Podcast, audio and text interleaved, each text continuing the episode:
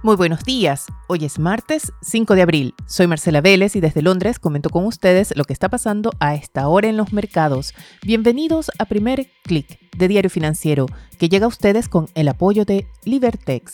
Trade for More Comenzamos la mañana con el petróleo en la mira. Los países de la Unión Europea y también Estados Unidos están aumentando la presión sobre Rusia o están aumentando la presión para que se arme un caso por un juicio contra Vladimir Putin por crímenes de guerra, esto por las atrocidades cometidas o descubiertas en la población de Bucha, cerca de Kiev. Para hoy está prevista una reunión de emergencia del Consejo de Seguridad de las Naciones Unidas y se espera que el presidente de Ucrania, Volodymyr Zelensky, tenga una eh, intervención en esta reunión. Estados Unidos ayer acusó formalmente a Rusia de crímenes de guerra y planteó la necesidad de un juicio ante la Corte Internacional y el presidente francés Emmanuel Macron, quien por cierto este domingo se juega su reelección en el cargo, planteó ayer que no hay más excusa para que la Unión Europea no suspenda de inmediato la importación de gas y petróleo rusos, una medida a la que Alemania se opone no por un tema político, sino por un tema económico, pues asegura que causaría una recesión de grandes proporciones en la principal economía de la eurozona. Sin embargo, tras los reportes de lo ocurrido en los poblados, no solo en Bucha, sino en varias localidades que estuvieron bajo la ocupación rusa por 3-4 semanas, la postura de Berlín pierde fuerza, aumenta la presión porque haya esa suspensión de importaciones de gas y petróleo ruso. Y en este escenario vemos que el petróleo sube nuevamente, retoma las alzas y el barril de WTI ya se ubica nuevamente en torno a los 105 dólares. Esto puede estar golpeando la confianza en el mercado que hasta hace unos minutos operaban bastante resilientes con alzas moderadas. A esta hora vemos cómo los índices comienzan a debilitarse. En Asia vemos un alza de apenas 0,10%. En Europa vemos ya una sesión mixta. Algunos índices han caído en terreno negativo. El Stoxx 600, sin embargo, mantiene o defiende un alza, pero ya de apenas 0,15%. Los futuros de Wall Street también operaban planos hasta hace poco, pero comienzan ya a marcar una tendencia a la baja.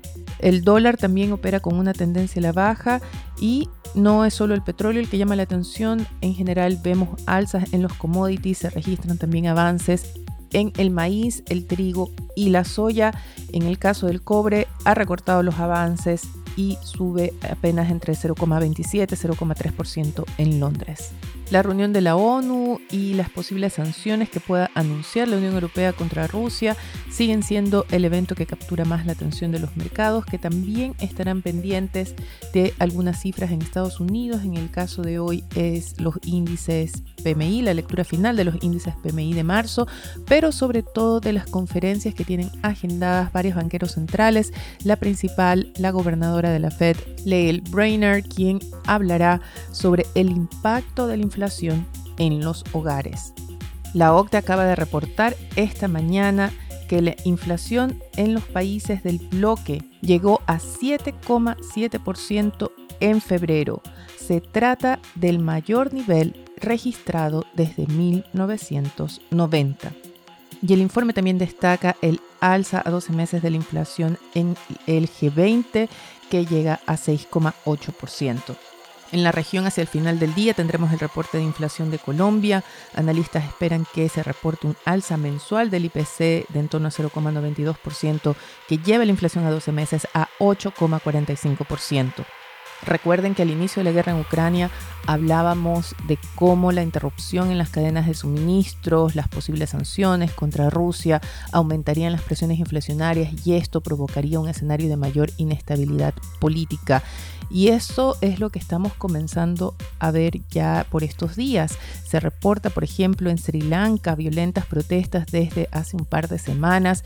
Se exige la renuncia del gobierno, esto en reacción al alza de precios y más cerca de casa, en Perú también.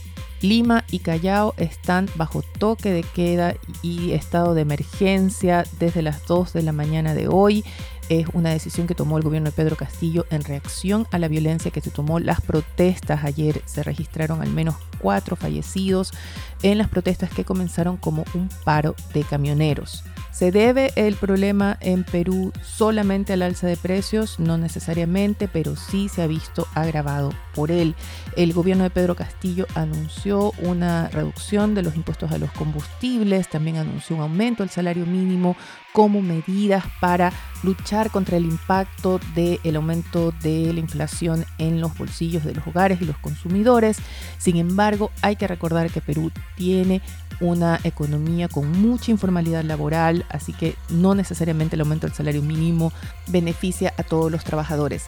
Y este es un punto importante que conversábamos la semana pasada con Alfredo Thorne. Él es ex ministro de Economía y Finanzas de Perú. Nos acompañó en nuestro último especial del podcast semanal de Primer Click. Y los invito a que no se pierdan, que lo escuchen si no lo han escuchado todavía, sobre todo por las lecciones que quedan para los gobiernos también fuera de Perú.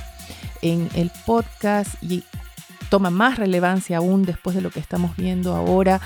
Recordaba que Pedro Castillo es un presidente que llegó al poder después de liderar masivas movilizaciones sociales, protestas de profesores.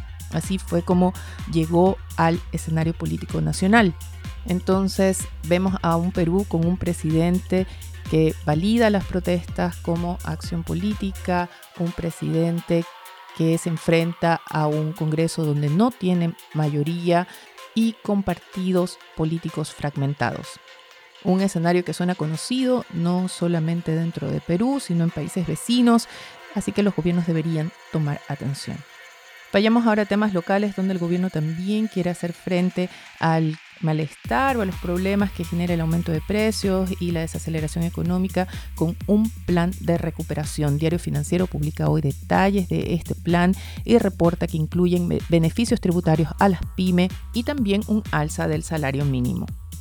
Otros titulares recogen las declaraciones que se han hecho en juntas de accionistas de importantes empresas del país y también noticias de negocios como la adquisición de tres exclusivos edificios de oficinas en Santiago de parte de la gigante australiana Macquarie a un fondo de Credit Suisse. Antes de despedirme, no puedo dejar de comentar la encuesta que publicó durante la noche Elon Musk en su cuenta de Twitter. Como habrán leído ayer, es el nuevo principal accionista de Twitter con una posición de casi 10% de la empresa. ¿Y cuál es la primera declaración que hace Musk después de anunciarse esa adquisición? Bueno, publicó una encuesta preguntando si los usuarios quieren o no un botón de editar más allá de la anécdota, lo importante es que Musk parece dar a entender que está dispuesto a no solo adquirir acciones, sino a cambiar a la red social. Y al mercado le gusta la idea. Ayer las acciones de Twitter subieron más de 27% y hoy suben ya casi 3% antes de la apertura. Con esto me despido por ahora. Los invito a que sean actualizados de estos y otros temas visitando nuestro sitio web de f.cl. Primer clic llega a ustedes con el apoyo de Libertex. Trade for More les deseo que tengan un buen día. Nosotros nos reencontramos mañana.